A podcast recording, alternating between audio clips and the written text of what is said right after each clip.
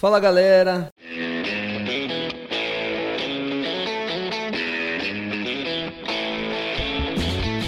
Boa noite mais uma vez aqui, chegando para o nosso terceiro episódio, nosso terceiro podcast com o professor Renato Santos. Boa noite, Renato. Boa noite, olha aí, hein? Terceiro já, porque não conhecia nem o primeiro, não conhecia nem o podcast, já tá no terceiro. Aí, já estamos chegando no terceiro. Já dá pra pedir música no Fantástico com três, hein? É.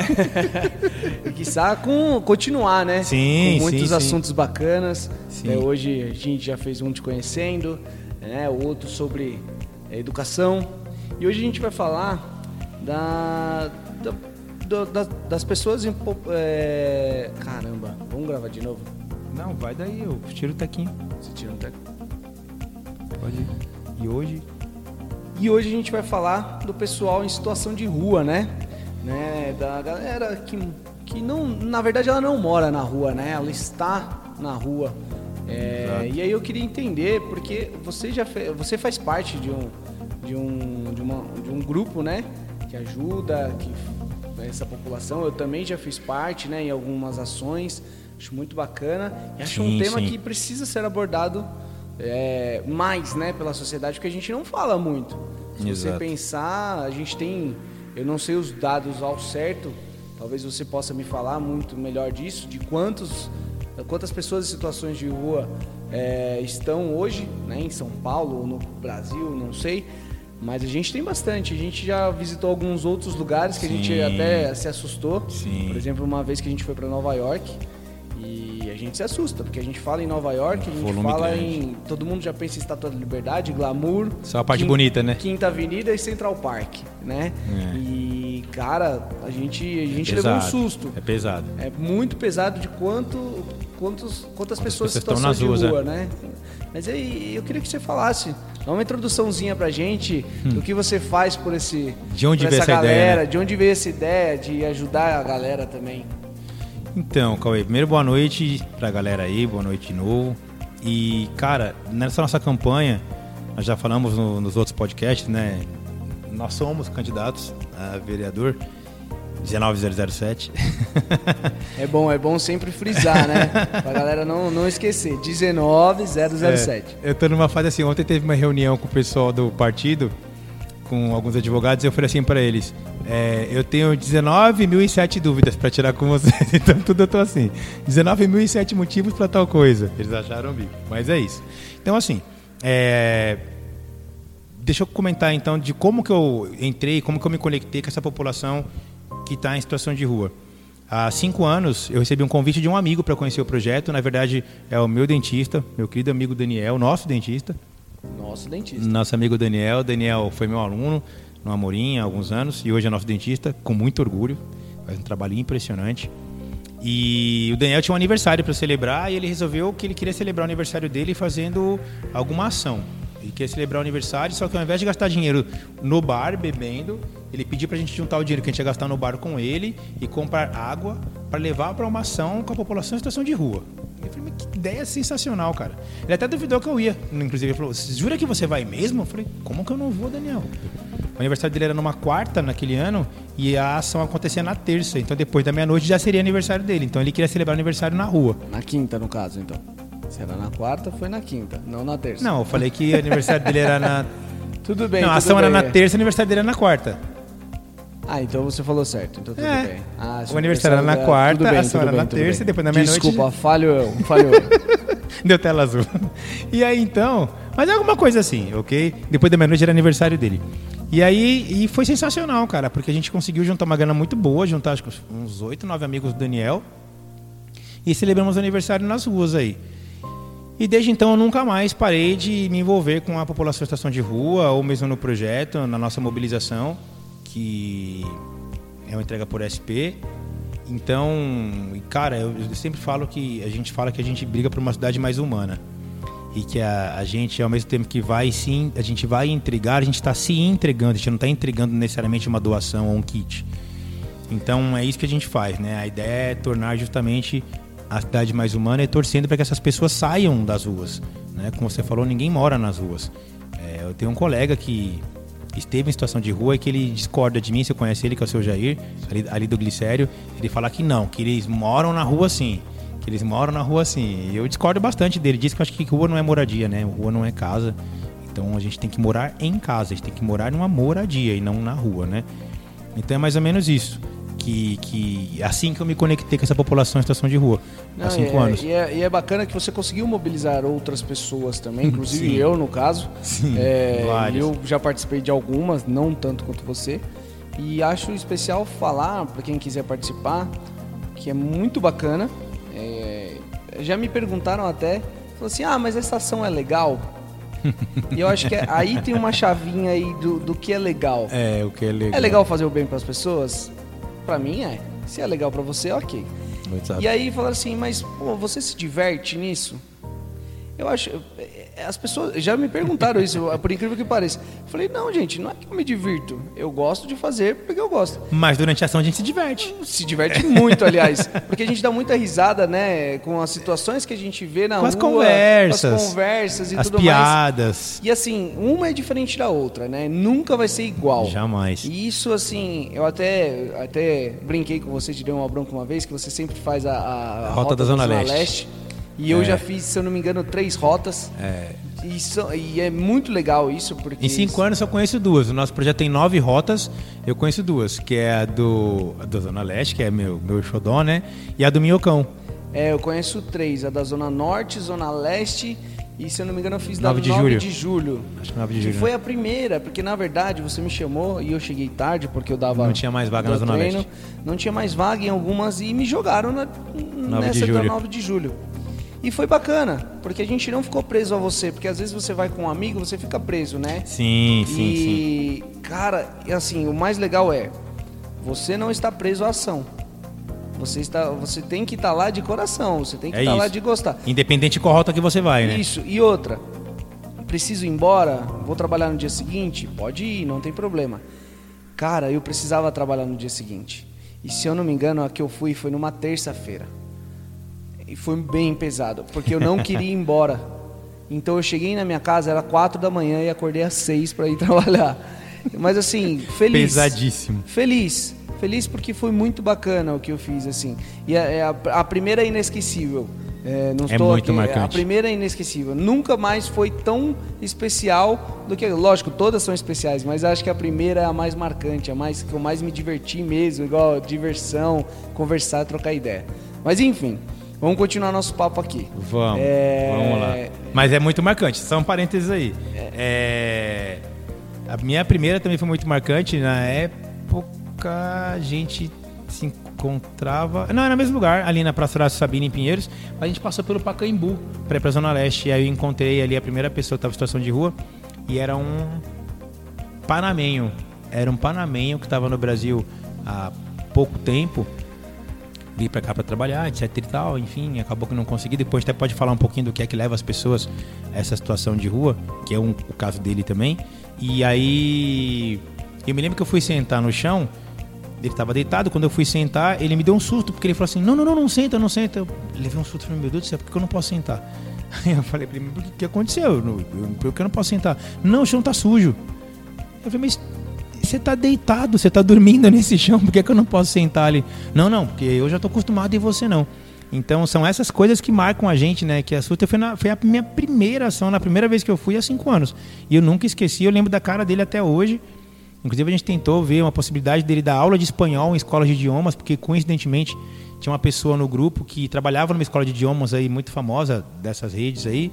E aí ele ficou de tentar ajudá-lo a dar aula de espanhol lá, né, como nativo no espanhol, para ele seria muito mais tranquilo para dar aula de espanhol naquela escola. Confesso que eu não sei exatamente como que ficou dali para frente, mas eu me lembro que tinha um dia marcado que eles iam levar roupas para ele, é, já tinha um lugar para ele tomar banho, para ele ir na entrevista na escola de idiomas, para ver se ele ia conseguir trabalhar lá ou não.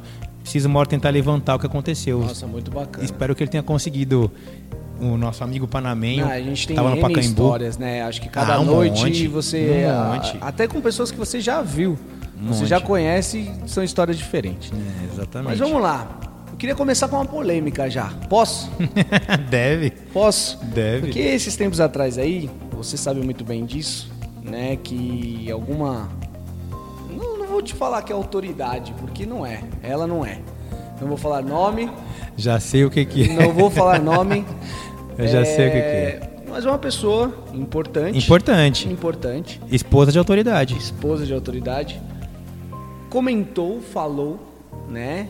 Que as pessoas em situações de rua estão lá porque existem, como nós, porque eu me coloco nisso daí também. Se Sim. eu faço parte, se Sim. eu já fiz ou faço, ou às vezes faço parte de um projeto como esse, uma entrega, porque a gente ajuda eles. Então eles não querem sair da rua, eles querem ficar lá. é, a gente ajuda tanto eles que para eles é cômodo. Exato. Pelo menos na minha cabeça, Cauê. É, isso soou como. Ah, como eu posso dizer isso? É, soou como. Se eles forem para outro lugar, eles não vão ter essa mordomia, entre aspas, de ter as pessoas ajudando eles. Sim. Eu queria que você comentasse um pouquinho disso, Renato. É, primeiro que é uma fala que beira o absurdo, assim, cara. Especialmente partindo de alguém tão instruída, né? De uma pessoa tão instruída, ou que deveria ser instruída, né? Como ela. Acho que a maioria de quem tá ouvindo sabe de quem que a gente tá falando, do que é que a gente tá falando aqui, mas enfim, não vou eu, especialmente como candidato, expor nada disso de maneira tão aberta assim. Mas é, eu entendo que tem pessoas que hoje estão num nível tal de doença que ela não tenha sequer condição de se ver fora das ruas. Isso, isso eu acredito, isso eu entendo. É, no censo da prefeitura do ano passado, o censo da população em situação de rua, segundo o censo, que eu nem acho que é uma fonte confiável, são mais de 24 mil pessoas em situação de rua em São Paulo. Agora há pouco você comentou sobre Nova York, que também tem essa população em situação de rua. E, eu- e aí, na verdade, Cauê, eu acho que esse é um, esse é um problema das grandes metrópoles. Acho que quanto maior for a metrópole, então eu incluo as grandes cidades do mundo, como Nova York, eh, como Paris, como Tóquio, como São Paulo, que está entre as grandes capitais aí do mundo. Eu acho que é um- uma, uma situação que todas as grandes capitais passam e a gente presenciou isso em Nova York e em outros lugares que a gente já viajou aí dentro do Brasil e fora do Brasil também. Então, primeiro que eu acho que isso é quase que um contraponto, assim, quanto mais rica é a cidade, maior é o risco da gente ter pessoas em situação de rua, né? Então, será que essa mulher que disse isso acredita que essas mais de 24 mil pessoas, repito, não acho que isso é um dado real, eu acho que tem mais. Eu acho que tem mais. Acho que a prefeitura, o censo não é tão fiel assim, penso eu. Será que realmente essas 24 mil pessoas estão na rua porque elas querem viver de alguém ajudando elas? Será que essa mulher não se tocou que tem pessoas que moram em comunidades, é, em favelas, e que também são ajudadas e têm uma casa? Não está em situação de rua e também são ajudadas, né? Também precisam de ajuda da mesma maneira, né? Embora tenha um teto guardado as proporções, mas também precisa de ajuda. Então, essa fala ela beira um absurdo, porque nós conhecemos muitas pessoas que estão em situação de rua e que se tivessem uma oportunidade sairiam daquela situação. Assim como eu conheço pessoas que têm um nível tal de doença, quando eu chamo doença, estou falando do vício, da droga ou do álcool, e que infelizmente hoje não tem condição psíquica de entender se ela quer ou não quer sair dali. Se ela pode ou não pode sair dali. Então, é, isso é tudo muito complexo. Eu até vou colocar alguns dados aqui, Cauê, só para a gente meio que encaminhar esse nosso papo aqui, talvez até para o fim daqui a pouquinho. O que é que leva uma pessoa à situação de rua? Desse mesmo censo da prefeitura de 2019, Aqui tem o número exato, ó, 24.344 pessoas em situação de rua, segundo o censo de 2019. Repito que eu acho que tem mais. É, o que leva as pessoas para uma situação de rua, primeiro, conflitos familiares. E a gente encontra uma porrada de gente assim, que tinha algum conflito, né? É, separação, alguém faleceu e não tinha mais a, a pessoa que era o arrimo de família, então não tem mais uma renda e vai para rua. 50% está nas ruas por conta disso. Perda de trabalho, 23%. Perdeu o trabalho, não tinha como manter o aluguel, foi para rua dependência das drogas lícitas ou ilícitas, né? Como o álcool, por exemplo, 33%. Muita coisa. Muita coisa. Isso quer dizer que, portanto, boa parte, não a maioria, mas boa parte de quem está na rua chegou ali por conta do uso de alguma droga, ilícita ou ilícita, né? 33%. Perda de moradia, 13%. Problemas de saúde, depressão. é, chegou de uma outra cidade aqui em São Paulo e acabou ficando né, depressivo, enfim, 5%. Egresso sistema prisional. Pessoas que saíram da cadeia, 3%. Sai da cadeia, tá livre, não deve nada pra justiça, mas não tem onde morar. Fica na rua, né? Imigração ou migração, então pessoas que vêm de outros países ou de outras cidades, a gente acha que são muitos, 4%. Tem gente que já me falou outro dia, né? Ah, esse povo vem do Nordeste pra cá pra ficar na rua. 4%. Praticamente ninguém que, que veio de lá pra cá tá na rua, né? E aí, é, de sistema socioeducativo aberto ou fechado, a Fundação Casa, a antiga FEBEM, menos de 0,3%. são os jovens que estão na rua porque saíram de uma fundação casa. Esses são os motivos, e isso eu concordo com o censo, não nos dados exatamente, mas isso eu concordo, que leva a pessoa a uma situação de rua. Você, eu, qualquer um de nós que estamos ouvindo agora, corremos esse risco. Se a gente pensar em trabalho, é claro que ninguém quer passar. Eu encontrei pessoas que estudaram em colégios de São Paulo, são considerados grandes colégios, referência em regiões extremamente nobres, e eu encontrei na rua. Entende? Então, assim, são essas situações que levam a pessoa para aquele lugar e o que eu entendo é que a pessoa, a, a prefeitura precisa criar ações efetivas para dividir essas pessoas. Quem são os doentes que estão nas ruas? Os viciados. Tem que tratar. Tem que tratar. Confesso aqui publicamente que eu não tenho uma opinião sobre, sobre internação compulsória. Eu não tenho uma opinião formada sobre isso. Assim, eu tenho É que pegar a muito pessoa difícil, à é muito força complexo. e É. internar. Eu confesso que eu não, eu não sou da área da ciência social e eu não sei, eu não tenho uma opinião formada sobre isso. Mas eu entendo que tem que tratar. Até porque a gente pode comentar até sobre isso, porque não é uma coisa barata. Até Não. pro- então, a- a- tem uma, uma relutância muito grande aí com prefeitura, governo, porque, cara, tanto o sistema prisional, como, como só mudando rapidinho de assunto, como isso de dependentes, dependentes químicos, é um, é um custo alto pro, pro Estado, pro, Pra prefeitura. prefeitura, enfim, então é bem complexo você forçar alguém. Eu também, eu confesso que eu não tenho uma opinião É, formada sobre isso de mesmo. como agir com eles. Eu conheço muitas ONGs que trabalham com, esse, com, com, com essa população em situação de rua e que, estão, que são viciados. É, clínicas com projetos lindos, excelentes e que ajudam muitas pessoas. Muitas, algumas igrejas também têm é, colônias, né? Guardados os problemas que algumas têm, a gente também sabe. Mas eu entendo que tem que dividir. Quem está doente e quem não tem condição de trabalho. Tem que tratar. Só que tem muita gente na rua que tem condição de trabalho Sim. né? E sem querer estender muito no nosso podcast de hoje, mas assim, só pensando como proposta mesmo, muitas vezes a prefeitura, e tem candidatos a prefeito falando sobre frente de trabalho, né, que hoje em dia quase não tem mais, a prefeitura abre, contrata pessoas para fazer zeladoria, pintar guia, eh, capinar terrenos, frente de trabalho. É, por que, que a gente não consegue colocar uma frente de trabalho e com um percentual, 50% dessas vagas da frente de trabalho será para a população que tem situação de rua e apta ao trabalho, ou seja, não está viciada? Você conhece uma pessoa muito amiga nossa, a Dona Maria. A Dona Maria vive ali no glicério, ela sempre está pelo glicério, ela trabalha ali vendendo coisas que ela ganha de doação, não tem nenhum vício, com a saúde totalmente plena, poderia trabalhar. Por que a própria prefeitura não abre espaço para que ela trabalhe? Já que no setor privado a gente sabe que é difícil, que ela não tem um endereço. Como que eu trabalho se eu não tenho um endereço? Como que eu tenho endereço se eu não trabalho? Aí eu- a, a conta não fecha, porque eu não trabalho porque eu não tenho endereço. Mas eu não tenho endereço porque eu não trabalho. O setor privado não me dá um emprego, não dá aquela vaga. Então por que a prefeitura não emprega essas pessoas? Então eu tenho que separar quem está doente de quem não está doente, quem tem condição de trabalho e quem não está. Quem tem condição, vamos trabalhar. Teoricamente, eh, a gente poderia até criar né, um auxílio, às vezes ela deve ter, eu não sei. Talvez Sim. ela tenha um auxílio, alguma Algum coisa. auxílio, é. Que aí, ela trabalhando, esse auxílio poderia ser maior. Por exemplo, é um acordo que se faça com a Sim. prefeitura e tudo mais. São ideias que a gente está jogando aqui. E que precisa desenvolver, assim, é, e eu acho que ainda, ah, mais do que o dinheiro, é uma dignidade de trabalhar também. Trabalho, né? dignidade, ter alugar o canto dela, o cômodo dela e viver e se Sim, o fazer o que você quiser com o seu dinheiro. Né? Eu acho que ah, mais do que dar dinheiro ao povo é dar dignidade a ele, isso. né? Não é consiga o seu dinheiro. A gente vai dar o dinheiro isso. para você. Mas trabalha aqui, ó, faz isso aqui para mim, faz isso aqui, não sei o que lá. Você vai se sentir importante. Acho que o trabalho É dignifica isso. não só o homem, a mulher também, É e, isso. é, o ser o humano. ser humano. O ser humano. Né? E eu acho muito bacana. É, pra fechar o papo, só uma Claro. reflexão que eu preciso deixar para todo mundo quando a gente fala de população em situação de rua. População em situação de rua, eles não são marginais. Eles estão à margem da sociedade. É como se eles não fizessem parte do interior da sociedade, eles ficam ao redor, à margem da sociedade. A gente vê, a gente tem medo, a gente vê, a gente não conversa, a gente vê, a gente tem nojo. Eles não são marginais. Eles estão à margem da sociedade. O marginal é aquele cara que coloca a arma na sua cara ou na minha cara e que leva o nosso celular, a nossa carteira, o nosso carro. Isso é um marginal. E acreditem, as pessoas que estão em situação de rua não vão pôr uma arma na nossa cara. A esmagadora maioria delas. A esmagadora maioria delas. A exceção daquelas que estão no nível tal de doença e vício que perde a dimensão do que ela está fazendo na vida e aí comete diversas atrocidades. Mas a esmagadora maioria da população em situação de rua, eles não são marginais, eles estão à margem da sociedade. Então não tenha medo. Não tenha medo de encontrar com alguém que tem situação de rua, tenha respeito. Eu acho que é respeito e humanidade que a gente precisa.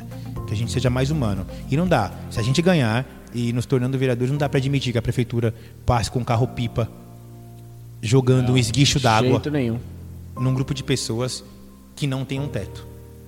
Como se fosse um lixo que você estava rindo para debaixo de um tapete. A prefeitura, o poder público não pode ser a pessoa a fazer isso. Dá para aceitar que um cidadão tenha preconceito com relação à população em situação de rua. O que não dá para aceitar é que a prefeitura, que o poder público tenha esse preconceito. É isso que não dá para aceitar. Não, é perfeito. Acho que você falou tudo. Acho que não tenho nada a acrescentar a mais.